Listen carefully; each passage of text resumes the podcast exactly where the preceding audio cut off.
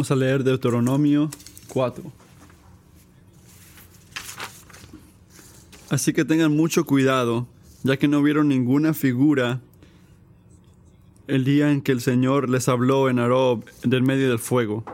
No sea que, con, que se corrompan y hagan para ustedes una imagen tallada semejante a cualquier figura, semejanza de, de varón o de, o de hembra, semejanza de cualquier animal que esté en la tierra, semejanza de cualquier ave que está en el cielo, semejanza de cualquier animal que se arrastra por la tierra, semejanza de cualquier pez que hay en, en, las aguas debajo de la tierra. Y ten cuidado, no sea que levantes los ojos al cielo y veas el sol, la luna, las estrellas y todo el, el ejército del cielo, y seas impulsado a adorarlos y servirlos, cosas que el Señor tu Dios ha concedido a todos los pueblos debajo de todos los cielos. Pero ustedes, el Señor los ha tomado y los ha sacado del horno del hierro, de Egipto, para que fueran pueblo de su heredad como lo son ahora. Y el Señor se enojó conmigo por causa de ustedes y juró que yo no pasaría el, el Jordán, ni entraría en la buena tierra que el Señor Dios te da por heredad porque yo moriré en esta tierra, no cruzaré el Jordán, pero ustedes pasarán y tomarán posesión de esta buena tierra. Tengan cuidado, pues, no sea que olviden el pacto que el Señor su Dios hizo con ustedes, y se hagan imagen tallada en forma de cualquier cosa que el Señor tu Dios te ha prohibido, porque el Señor tu Dios es fuego consumidor, un Dios celoso. Cuando hayan entregado hijos y nietos, y hayan permanecido largo tiempo en la tierra y se corrompan y hagan un ídolo en forma de cualquier cosa y hagan lo que es malo ante los ojos del Señor su Dios para provocarlo a ira, hoy pongo por testigo contra ustedes al cielo y a la tierra, que pronto serán totalmente exterminados de la tierra donde van a pasar el Jordán para poseerla. No vivirán mucho tiempo en ella, sino que serán totalmente destruidos. El Señor los dispersará entre los pueblos, y quedarán pocos en número entre las naciones a donde el Señor los llevará. Allí ustedes servirán a dioses hechos por manos de hombre, de madera y de piedra, que no ven, que no oyen, ni comen, ni huelen. Pero desde ahí buscarás al Señor tu Dios, y lo hallarás si lo buscas con todo tu corazón y con toda tu alma. En los, en los postreros días cuando estás angustiado y todas esas cosas se sobrevengan, volverás al Señor tu Dios y escucharás su voz, pues el Señor tu Dios es Dios compasivo, no te abandonará, ni te destruirá, ni olvidará el pacto que Él juró a tus padres. Es muy importante estar atento a tu condición. Ayuda en la manera física, en la manera que necesitamos reconocer cuando tenemos que bañarnos, ¿verdad? O cuando tu ropa no se, va, no se ve bien. O cuando la persona que estás hablando está mandando como señales de que, que quieren más espacio personal. Estar alerta en esas cosas también es bueno para lo emocional, es bueno, es necesario que tú reconozcas que te sientes enojado en cualquier momento y no deberías de responder a ese correo electrónico, a ese mensaje o ponerlo en las redes. Es bueno reconocer que te cuidaron. Y debes de comunicar gratitud o de que estás cansado y puedas descansar. Y tenemos que estar alertas a estas cosas. Y la gente que no está atento a estas cosas lucha muchas veces en relaciones. Puede que no has notado esto, o puede que sí, lo has sentido en tu vida personal, pero a veces ofendes a la gente o empujas a la gente lejos y ni siquiera sabes por qué. Y luchas a saber cómo crezco si no sé por qué. Si no estás alerta de manera física, emocional, las consecuencias son muy grandes. Pero amigo, si no estás atento en una manera espiritual, las consecuencias son más importantes. Porque estar alerta espiritualmente es una cosa de vida o muerte. Y eternamente. Romanos 14 dice, tú entonces, ¿por qué juzgas a tu hermano? ¿O tú por qué lo menosprecias? Todos tendremos que comparecer ante el tribunal de Dios. ¿Lo sabes? Está escrito, tan cierto como yo vivo, dice el Señor, ante mí se doblará toda la rodilla y toda lengua confesará a Dios.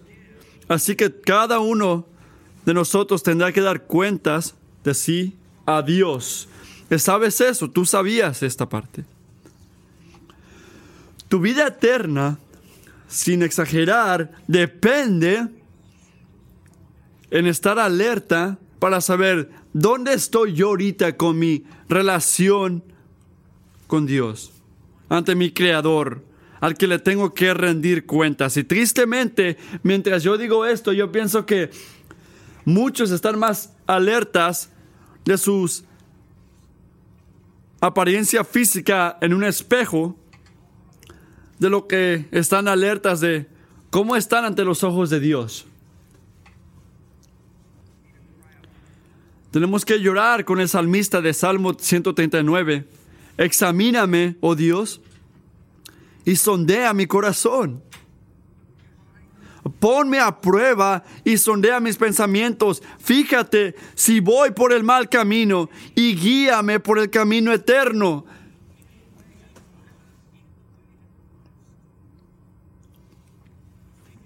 Es la misma cosa que dice Pablo en 2 de Corintios 13:5. La necesidad de estar alerta, examínense, dice Pablo. No es una sugerencia. No es una recomendación, es un mandamiento. Examínense para ver si están en la fe. Pruébense a sí mismos. Ahora noten que mientras digo esto, ni Pablo ni yo estamos hablando de evaluar si eres una buena persona o no. Estoy hablando de poder discernir si estás respondiendo, no en el pasado o en el futuro, en el presente, estás respondiendo a la vida y muerte, resurrección de Cristo y la salvación que ganó por nosotros a través de su obra. Al confiar en Él y al obedecerlo. Estás haciendo esto ahorita. Estás alerta de estas cosas. Estás buscando de Dios para que te dé vida hoy. O estás buscando de alguien o algo para que te lo dé. Y esta es la prueba. Esto es lo que tenemos que estar alertas. ¿Dónde estoy buscando vida? Y esta es una prueba que Israel reprobó muchas veces. Otra, otra, otra. ¿Por qué? ¿Por qué falló tanto? Porque seguía poniendo el peso de su vida en ídolos en dioses falsos, todo tipo de Dios falso, al lugar de nada más ver al Dios verdadero.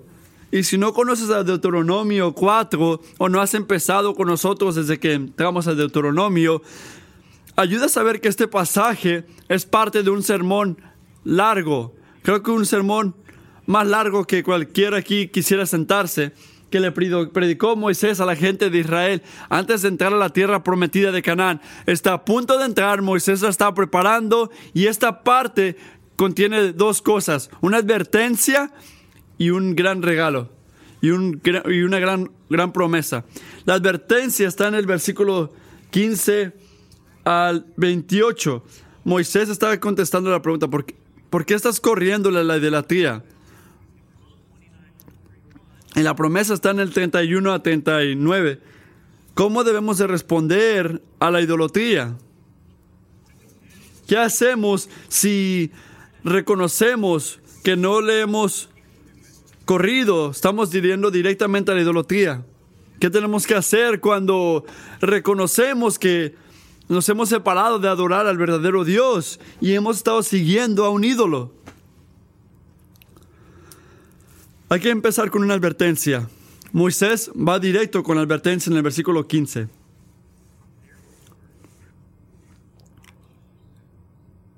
Así que tengan mucho cuidado. quiero que piensen conmigo de todas las cosas que tú vas a ver este año. Todas las cosas que has visto durante las últimas dos semanas. ¿Qué miraste? Imagínate que este año te llama la atención mirar cosas como fútbol americano. O ver este tu peso o tus hijos o nuevas películas o tus grados en la escuela o lo que están haciendo o pensando tus amigos o lo que pusiste en el internet, las cosas que miramos, que nos llaman la atención, continúa y sigue y sigue y sigue. Pero hay solo una cosa que es más importante y que deberías de mirar este año. Una cosa. Tienes que mirarte a ti mismo. Tienes que estar alerta y atento a, la condición de tu alma, no para excluir otras prioridades, sino como tu prioridad primordial. Y no nada más mirar, dice Moisés, sino que mirar con mucho cuidado. Como dice Moisés. Y no nada más con cuidado, sino que mucho, mucho cuidado.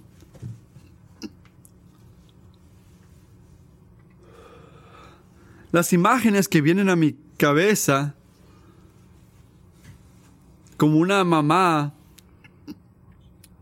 que está mirando a su bebé, que está como alrededor de una fogata,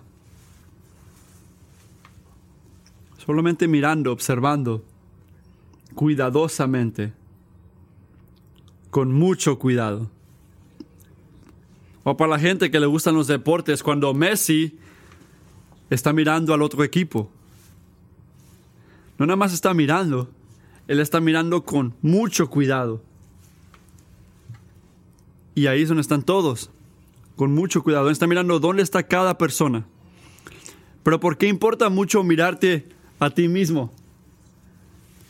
¿Por qué es tan importante? La respuesta simple es porque el peligro más grande que vas a toparte este año no están alrededor de ti, están adentro de ti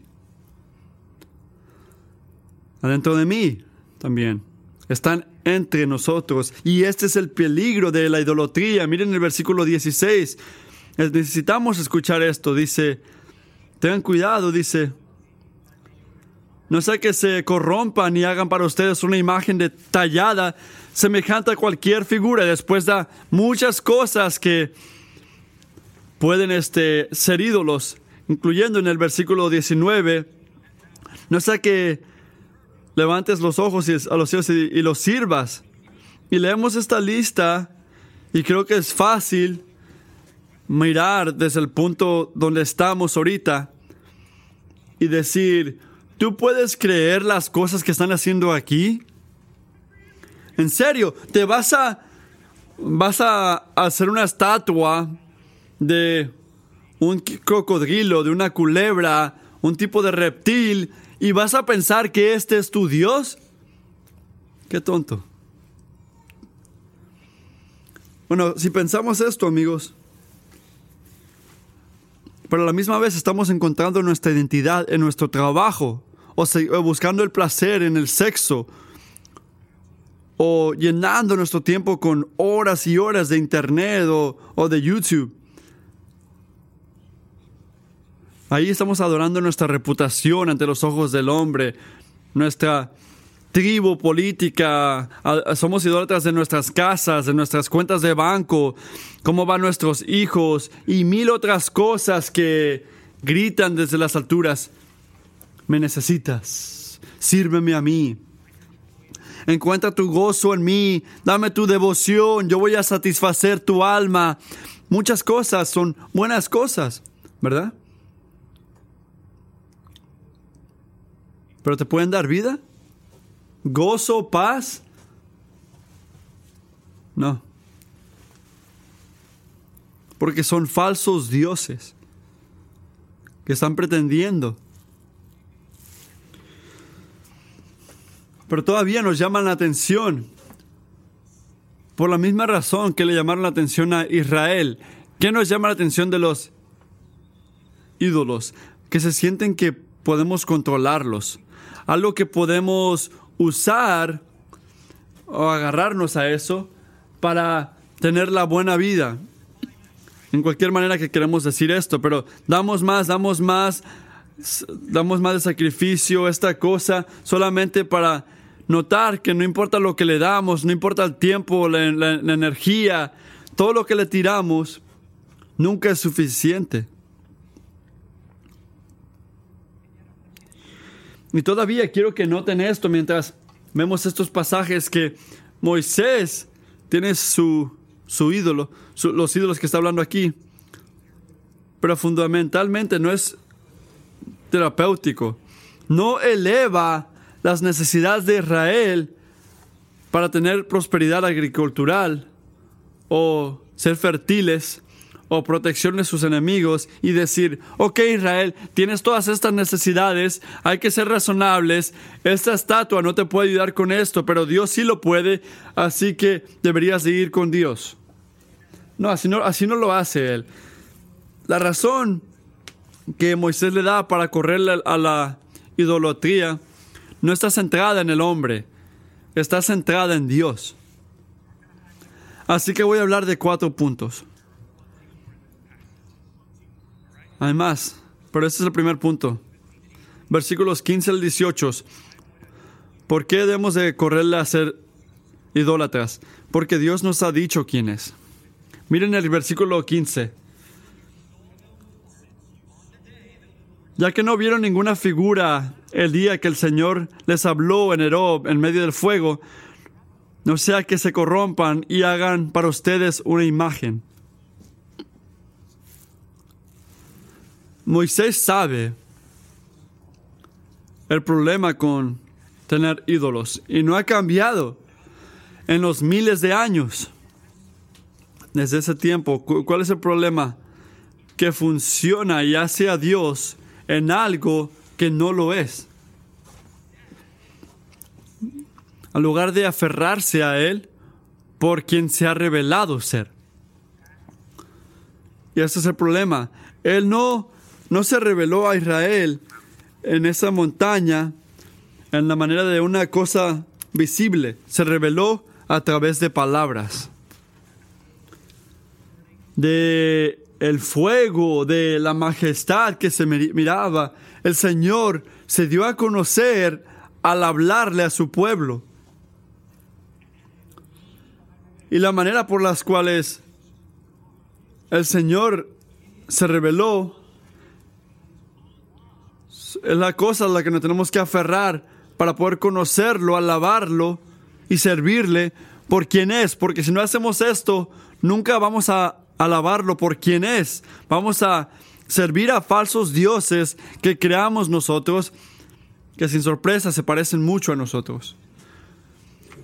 No podemos descubrir, amigos, mucho menos crear el verdadero Dios por nosotros mismos. Si quieres conocerlo por quién es, ¿qué tiene que ocurrir? Él se tiene que dar a conocer por quién es. Y eso es lo que ha hecho a través de su palabra. Por eso es que Deuteronomio no son nada más leyes que usaban los pastores para darnos caminos a Jesús, no era algo que se tenía que brincar, no, el Evangelio está aquí en Deuteronomio. Todo este libro, obviamente toda la Biblia, pero estamos hablando de aquí ahorita, es una revelación del carácter del Dios que no cambia. Si quieres conocerlo por quién es, tienes que ponerle atención a la manera que Él se reveló en su palabra. Así que el contraste aquí de, de Dios y los ídolos de Canaán es la diferencia entre falsos dioses que nunca han hablado porque no tienen existencia y el Dios viviente, Yahweh, que con su gracia se reveló a través de su palabra.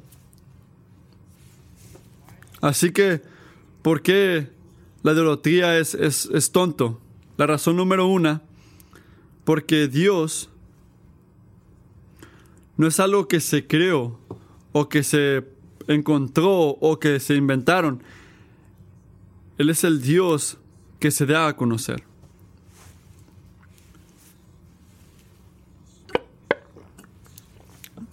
Él habla y al hablar, Él se revela y se distingue.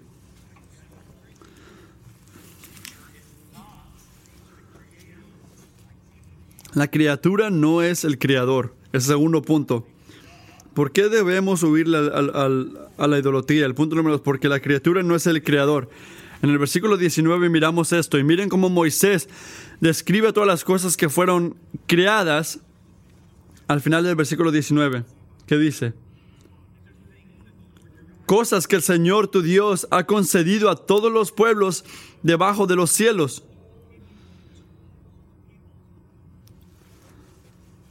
Así que hay que regresar a Génesis. Dios creó al hombre. ¿Qué nos llamó? ¿A qué nos llamó? ¿Cuál es la responsabilidad de Israel? A reinar sobre la creación de Dios, representándolo a Él, ejercitando su dominio. Pero ¿qué hace la idolatría? Cuando Israel sigue a los ídolos, ¿qué está haciendo? Al lugar de reinar sobre estas cosas, se está poniendo debajo de la creación. Está sometiéndose al alabar, a servir la creación. Eso es lo que hace la idolatría. Se siente y es como si la criatura es el creador. Así que nos arrodillamos, servimos cosas o gente alrededor de nosotros como si tuvieran poder sobre nuestras vidas y esa es la distinción que tenemos que recordar. Este amigo o esa casa, ese carro, esa playa, esa vacación que representa y todo lo que puedes pensar. Todas estas cosas son cosas que creó Dios. Él lo hizo.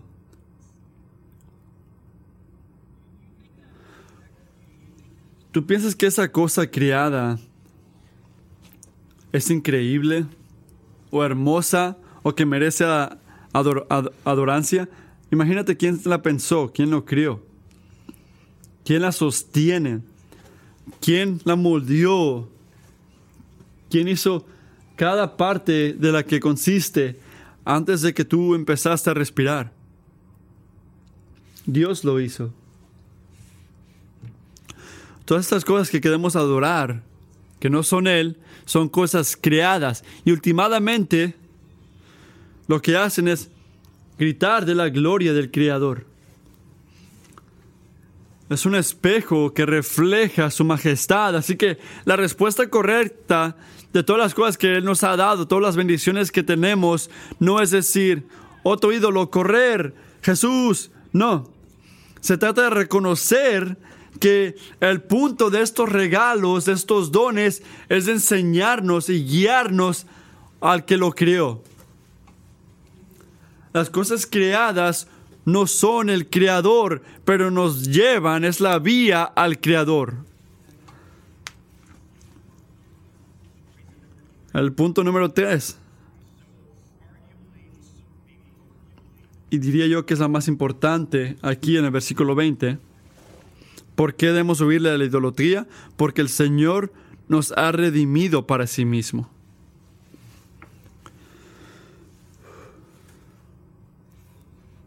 Moisés reconoce que Dios ha dado muchos dones a todas las personas que Él ha elegido. Pero también reconoce, sabe que hay algo en particular que el Señor hizo para Israel. Y si eres cristiano, hay algo en particular que el Señor hizo por ti.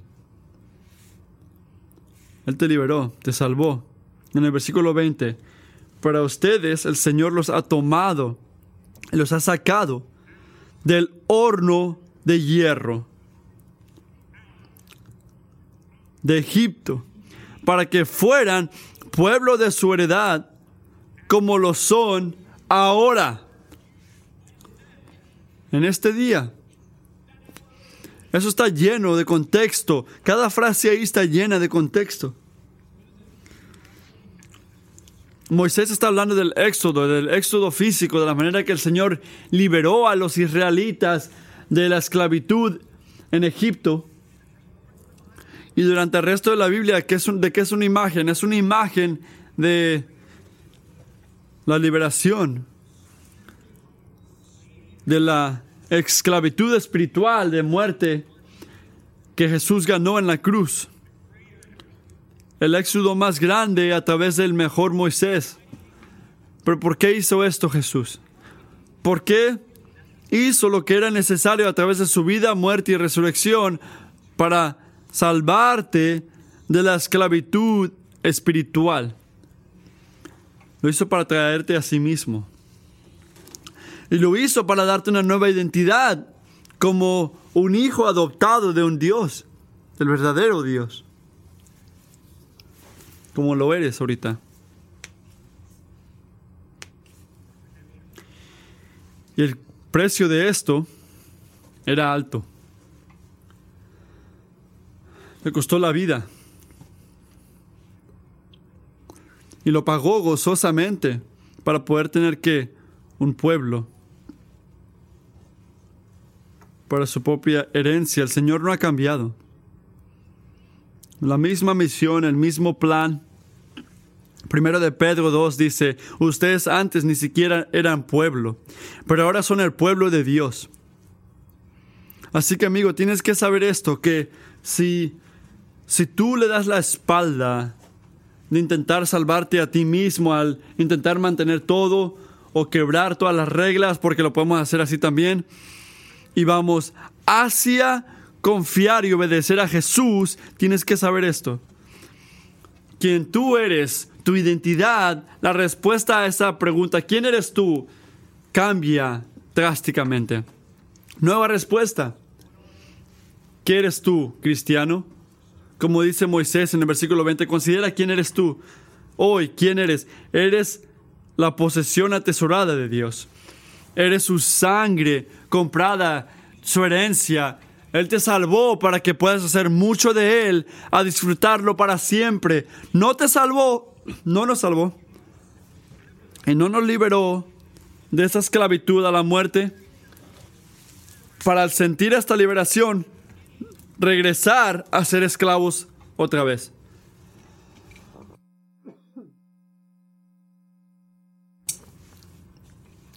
Pero eso es exactamente lo que hacemos cuando corremos a los ídolos.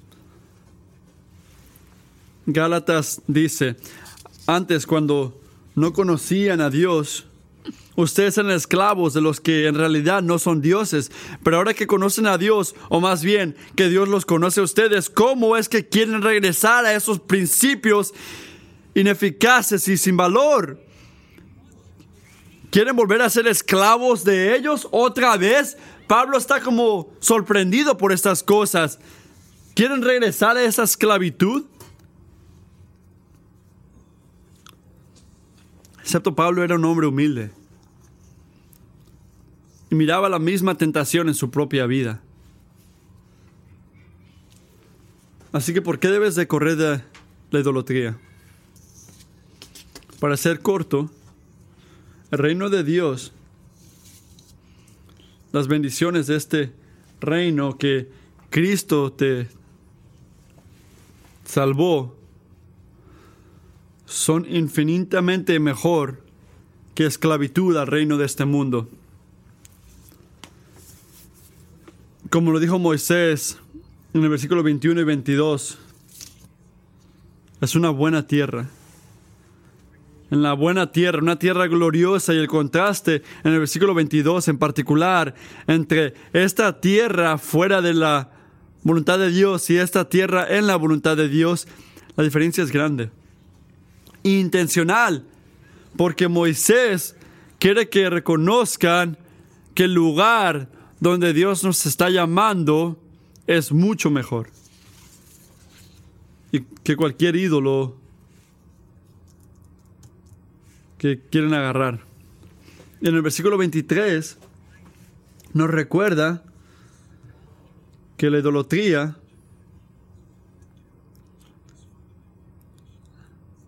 Miren el versículo 23. Tengan cuidado, pues, no sea que olviden el pacto que el Señor, su Dios, hizo con ustedes. Y se hagan imagen tallada en forma de cualquier cosa. Notan que el problema con un ídolo no es que estamos amando una cosa creada mucho. Este no es el problema principal. El problema es que al hacer esto estamos de estamos dándole la espalda a nuestra relación con Dios estamos quebrando sus promesas, estamos yendo contra su fidelidad. Así que, ¿por qué correrle a la idolatría? Porque el Señor te ha redimido para sí mismo. El punto, el cuarto punto. ¿Por qué huirle a la idolatría? Porque Dios es celoso por su gloria versículos 24 al 28. Si tú miras en el versículo 25 al 27, Moisés habla en detalle exactamente lo que ocurre.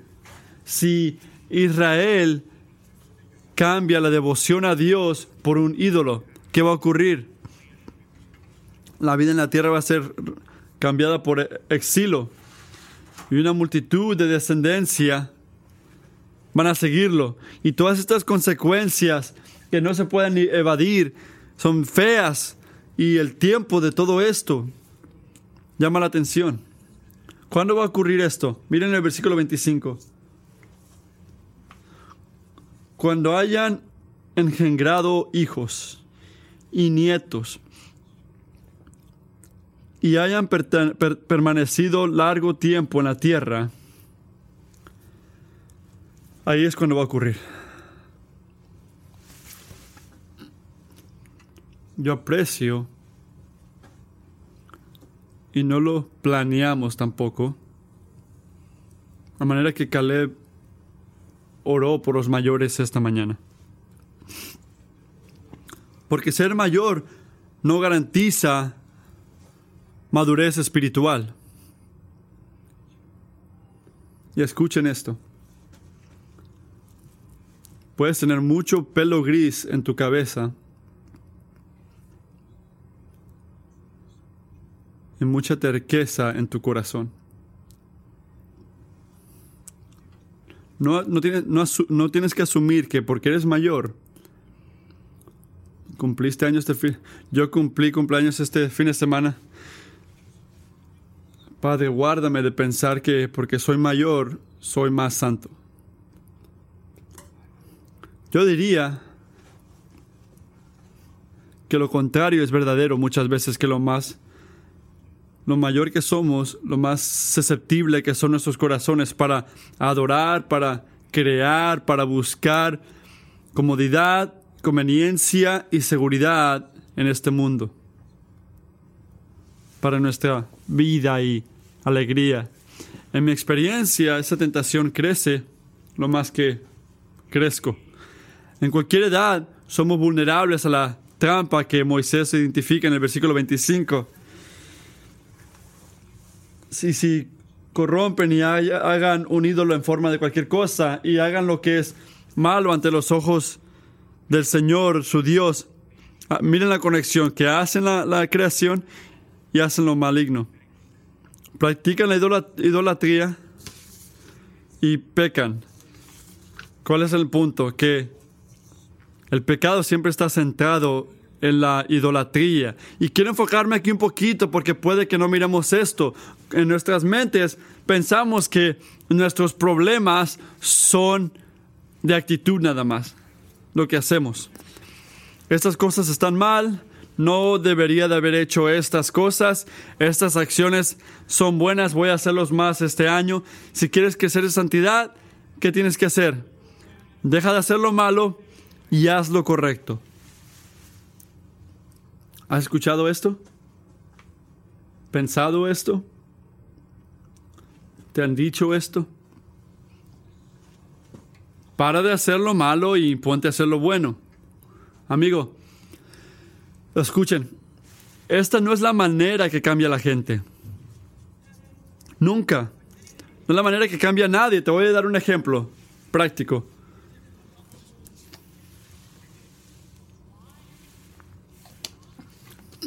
¿Por qué yo soy impaciente? En las vacaciones de familia, cuando las peleas ocurren en la parte de atrás del carro.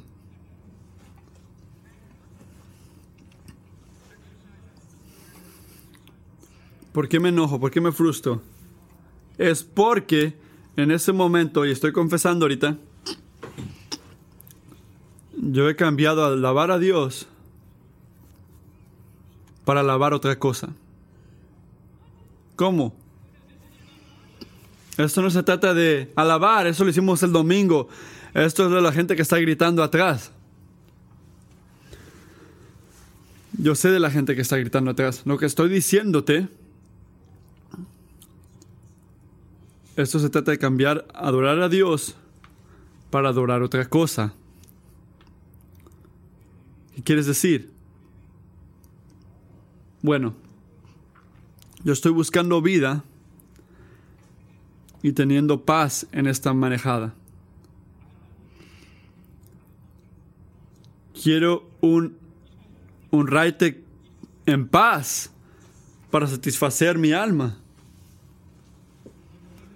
para liberarme, la, para darme la buena vida, la vacación que yo pagué. Así que cuando eso estoy adorando, cuando eso es mi Dios elegido, cuando esa es la cosa en mi corazón que estoy convencido que me va a dar la buena vida,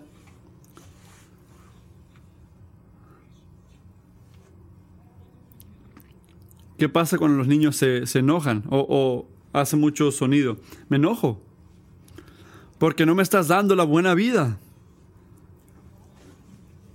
Pero el problema no son los niños, aunque tienen sus propias luchas. Pero ¿por qué perdí la paciencia? Porque estoy, estoy adorando un ídolo. Estoy siendo Israel. Así que ¿cómo voy a crecer? Necesito usar más autocontrol cinturón en tu cuerpo, cinturón en tu boca. O necesito enfocarme en hablar palabras más bonitas, de una manera más callada, que oculte el enojo, oculta el enojo en mi alma. Esa es un curitas que no va, va a sanar la cortada profunda. ¿Qué tiene que cambiar? Tengo que parar de darle la atención al falso Dios de paz en este carro. Notas que en el momento literalmente estoy diciendo, oh, raite en paz, satisface mi alma. ¿Verdad? Estoy asumiendo la razón que estás riéndote es porque sabes de lo que hablo. Tengo que parar de arrodillarme al Dios, al Dios falso de tener paz aquí y empezar a arrodillarme y adorando y atesorando y buscando mi gozo, mi propósito, mi seguridad, mi fortaleza, todo esto en Dios, el Dios verdadero.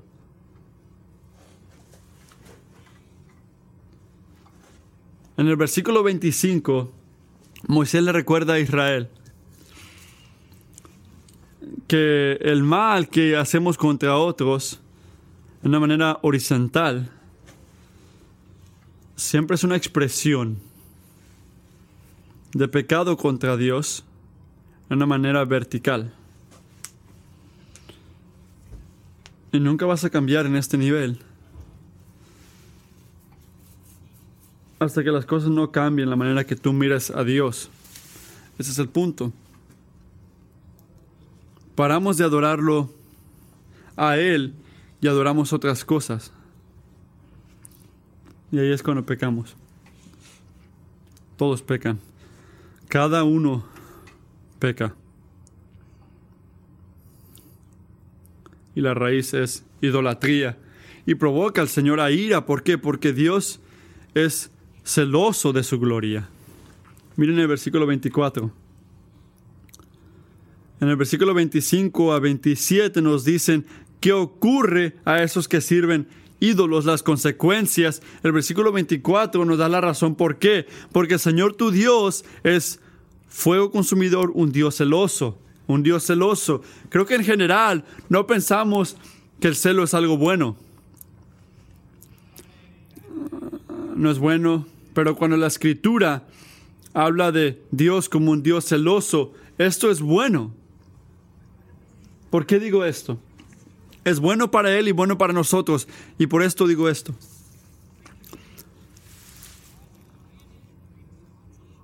El enfoque primordial de Dios no es para ti, es para sí mismo. No es para tu gloria, es para su gloria. Nadie es más egocéntrico y de una manera muy gloriosa que Dios. Y esto es bueno y verdadero porque nadie es más glorioso que Dios. Así que si Dios no estaba centrado en Dios, celoso por su gloria, pararía de ser Dios. Él se convertiría en qué? Un idólatra como tú y yo. Pero al contrario, ¿qué es? Es lo que mantiene la fundación del universo. Que porque Él es virtuoso y enfocado en su gloria, Él no puede nada más sentarse ahí mientras los que Él creó para su gloria usan su vida para violar, ir contra y maltratar y escuparle, escupirle a su gloria. El celo de Dios es lo que lo llama a consumir e ir contra todos los que resisten su gloria. Y esto es bueno. Por eso es que hay consecuencias por el pecado, por desobedecer a Dios. ¿Sabes si el peso de la gloria de Dios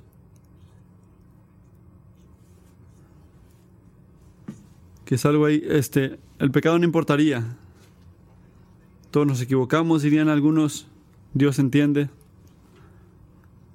Pero Él no entiende, amigo.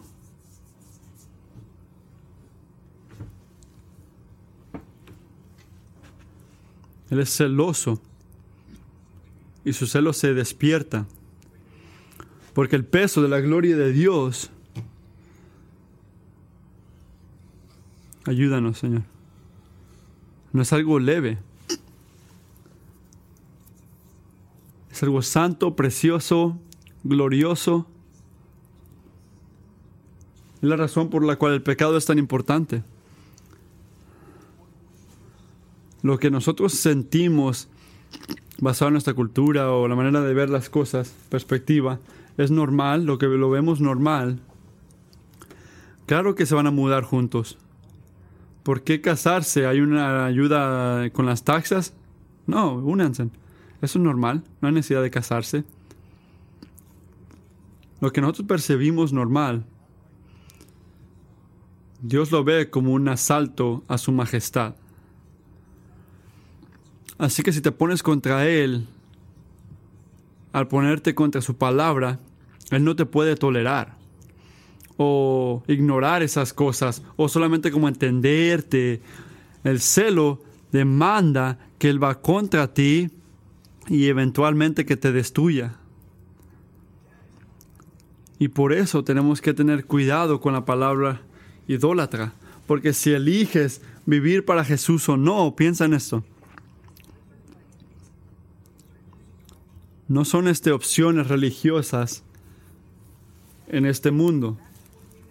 Esta opción es si vas a darle a Dios o quitarle a Dios la gloria que merece su nombre. Y si tú eliges quitarle esa gloria, no te llenes con excusas de, bueno, vamos a ver cómo funciona todo al final. ¿Quién sabe? Sabemos, sabemos cómo va a terminar todo, porque Dios, porque Dios nos, nos lo ha dicho. Su respuesta a la idolatría, ahorita y hasta el final día, no es algo neutral. Él es decisivo, es directo, es justo. Miren el versículo 26. Serán totalmente exterminados de la tierra.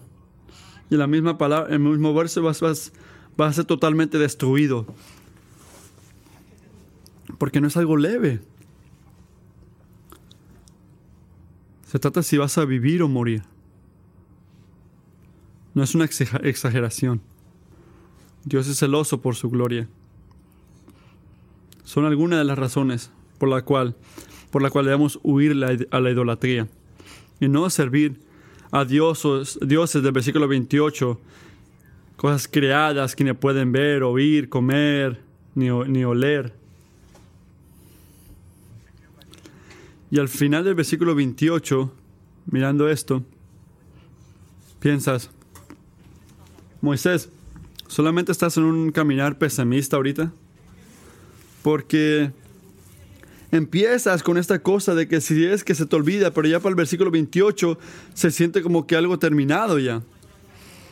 Como que la idolatría, ya, ya como que todos vamos a esa dirección. ¿Qué tal este, los mejores ángeles? Amigos, Moisés no está en un caminar pesimista, él está de acuerdo con todo lo que dice la Biblia de la naturaleza, de la doctrina del pecado. Que nacimos a este mundo con corazones que son constructoras de ídolos. Pero la buena noticia la consecuencia de la idolatría no tiene que ser el fin de tu historia, hay esperanza en las promesas del versículo 29 a 31. Así que quiero terminar con esto porque aquí Moisés responde la pregunta, ¿cómo debemos responder después de que reconocemos que caímos a la idolatría? ¿Cómo debemos responder a la idolatría? Tenemos que responder en dos maneras. En primer lugar, volverse al Señor. Miren el versículo 29. Pero desde ahí buscarás al Señor tu Dios y lo hallarás. Y si lo buscas con todo tu corazón y con toda tu alma, notas que esta es una hermosa imagen del arrepentimiento, de darle la espalda, de cambiar de la manera de adorar a ídolos y adorar a Dios. Y Moisés nos da unas lecciones aquí muy importantes de cómo se ve esa vuelta, ese cambio. En primer lugar es relacional, se convierte relacional. Significa más de nada más parar de adorar a los ídolos. Significa que seguir al Señor en una manera positiva. Así que al lugar de ir ignorarlo, haces que te tomas tiempo para escucharlo, para eh, eh, mover esa relación, para conocerlo, para confesar tu pecado, para pedirle ayuda, para confiarlo a Él y obedecerlo. El verdadero arrepentimiento se trata, empieza con este ser relacional. No se trata con cambiar tu manera de ser, sino empezar esa relación. En segundo lugar, es posible. El arrepentimiento siempre es posible. Creo que muchas veces sentimos que no, sabes que ya, ya me equivoqué de más mi idolatría es muy grande. Yo ya no, ya, no, ya no tengo posibilidad, ya no tengo ni manera de ser salvo. Ya estoy acá abajo y ahora tengo que tratar con esto. Esas consecuencias, ¿sabes qué? Ya dámelas. Siempre es posible. No es la perspectiva de Dios esa. Hasta que Jesús regrese, el arrepentimiento, el arrepentimiento es posible. Y hay tanta esperanza aquí. Y es el paralelo que vemos en el versículo 28 y 29. Miren esos versículos conmigo. Moisés dice, allí en el exilio ustedes van a servir dioses hechos por mano de hombre, de madera y de piedra. Cosas malas que te vienen. Pero de ahí, el mismo ahí, van a buscar a su Dios. ¿Cuál es su punto? Que el lugar donde Israel va a estar cara a cara con el dolor de la idolatría es el mismo lugar donde va a empezar a arrepentirse y cambiar de, caminar. El arrepentimiento, piensa en esto, el arrepentimiento no es un privilegio reservado para esos que salieron de el hueco un poquito. El arrepentimiento empieza en el hueco, porque es en el punto de ese hueco cuando más necesitas a Dios y que más te quiere escuchar tu llorar y responder tu llorar. Nunca estás más allá del alcance de Dios. El arrepentimiento siempre es posible. En último lugar, el arrepentimiento bíblico nunca es en vano. Relacional, posible y nunca en vano. ¿Qué promete Dios? A través de Moisés en el versículo 29. Si buscas al Señor, vas a encontrarlo. Sí, vas a encontrarlo y así es esto es lo que significa. Significa que no deberías de decir, bueno, pastor, yo intenté arrepentirme y no funcionó. Escúchenme. Voy a decirte algo porque te amo. ¿Qué quieres decir que no funcionó? Que las luchas continuaron, que la tentación no desapareció. ¿Quieres decir que tú no cambiaste lo rápido que quieres cambiar? ¿Tú quieres decir que Dios no cambió la circunstancia de tu vida de la manera que tú querías que la cambie? ¿O cuando debería de hacerlo? Pregunta para ti, amigo. Si tú ¿No pensabas que funcionaba el arrepentimiento cuando intentaste lo que tú pensaste que significaba el arrepentimiento? Pregunta.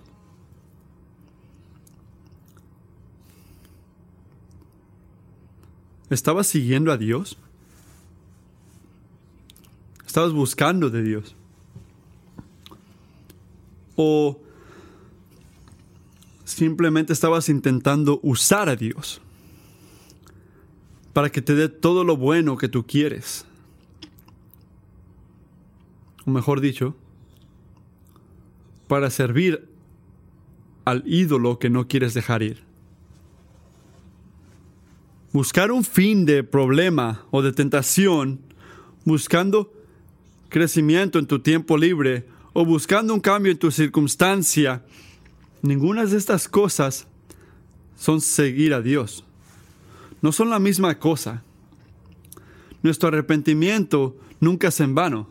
Sí, y solamente sí es que nuestro arrepentimiento se trata de seguir a Dios y no el resultado. Seguir a Dios, correr tras Él. En Jeremías 29, me buscarán y me encontrarán cuando me busquen con todo corazón. Me dejaré encontrar afirma el Señor. Él no dice, miren esta manera circunstancia, vas a gozarte, vas a encontrar gozo, tu tentación sexual va a terminar. No. Yo me daré a ver, me vas a encontrar, declara el Señor. Me dejaré encontrar. El arrepentimiento bíblico significa tener todo tu corazón, todo de ti ante todo de Dios y decir, Señor, soy tuyo. Perdóname. Perdóname por usarte. Me doy por vencido. Esa es la primera cosa que notamos cuando estamos cayendo a la idolatría. La segunda cosa es esta. Tenemos esperanza en su misericordia. Volverse, volverse al Señor y esperanza en su misericordia. Mira el versículo 30. Cuando estén en tribulación, cuando estés en angustia y todas estas cosas te sobrevengan, volverás al Señor tu Dios y escucharás su voz. Volverás al Señor tu Dios y escucharás su voz. Yo leí esto y pensé, Moisés, se te olvidó, se te olvidó a quién le estás predicando. Estás hablándolo, hablándole Nunca he conocido un ídolo de Israel. ¿Cómo sabía él? ¿Cómo él sabía él? ¿Cómo podía prometer que iban a regresar y a arrepentirse? Su confianza no tenía nada que ver con Israel y todo que ver con Dios. Y lo que Moisés sabía de su carácter, miren el versículo 31 y la promesa del versículo 30. Pues el Señor tu Dios es un Dios compasivo. Qué increíble. No es un Dios que nos trata basado en nuestros pecados y gloria a Dios por eso. No es un Dios que dice, está bien, no quieres nada que ver conmigo, no quiero nada que ver contigo. No, es un Dios compasivo, amoroso y un Dios que le encanta tomar a hombres y mujeres como nosotros, que son esclavos, que están dados al, a la idolatría y nos da el arrepentimiento y deseo para arrepentimiento y el poder para poder arrepentirnos, para que en su gracia podamos regresar a Él. Es misericordioso. Significa que este arrepentimiento no es una obra de mérito o algo que tienes que generar en ti mismo. ¿Es, un verdadero, ¿Es una verdadera opción? Sí. Tienes que decidir darle la espalda a ese falso Dios y hasta el verdadero Dios? Sí, también. Pero tomen gozo en esto, que esa, ese cambio, ese arrepentimiento, sea en principio, fin o en tu cama de muerte, donde sea que está ocurriendo ese arrepentimiento, o puede que ocurra una y otra vez, esa, esa, vuelta, ese cambio siempre es un regalo de gracia, es algo sobrenatural, es un regalo de misericordia de un Dios que no te debe nada. Es un Dios que se mantiene y no te va a dejar. Es un Dios que perdona, no te va a destruir. Y es un Dios que recuerda, no se le va a olvidar el pacto que tuvo con tus padres, tus antecedentes, porque Él es un Dios misericordioso. Quema con ira, sí.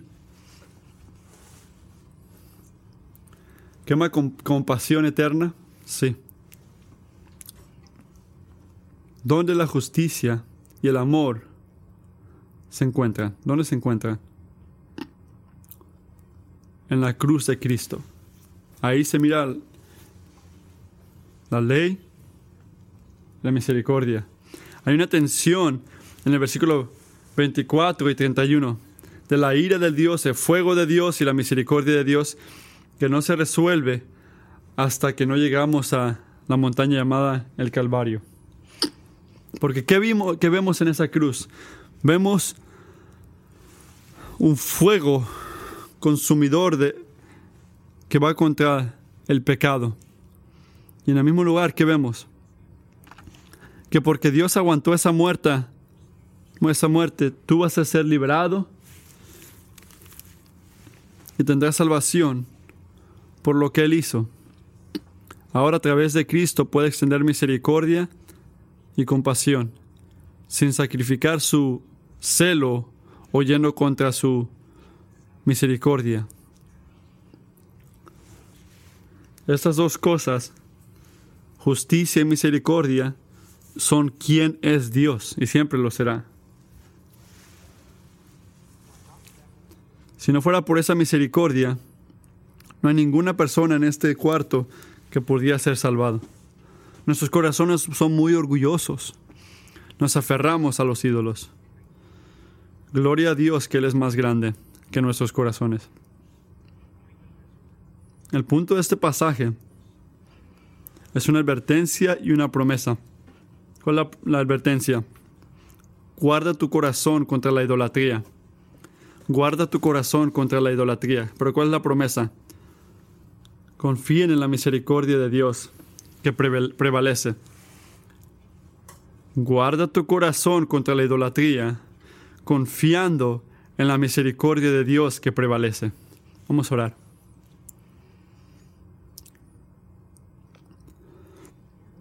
Padre, si no fuera por tu misericordia, este arrepentimiento, esto, darle la espalda a los ídolos, no pudiera ocurrir, no pudiera ser un gozo.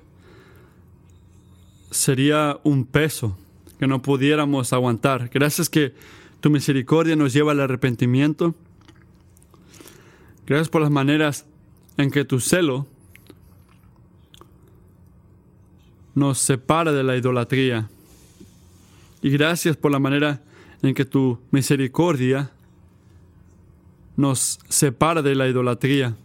Tú nos sacas de ahí y nos traes hacia ti. Y tú empujas y advirtiendo y nos jalas hacia ti, prometiendo hasta el día que tu gente llegue. Así que oramos este año que tú nos hagas una gente cada día que caminan en el camino del arrepentimiento de la idolatría. Y que nos des el ver y discernir cuando necesitamos ayuda y pedir ayuda, hablar con otros para poder resistir y darle la espalda a la idolatría. Haz esto, oro. Danos fortaleza. Amén.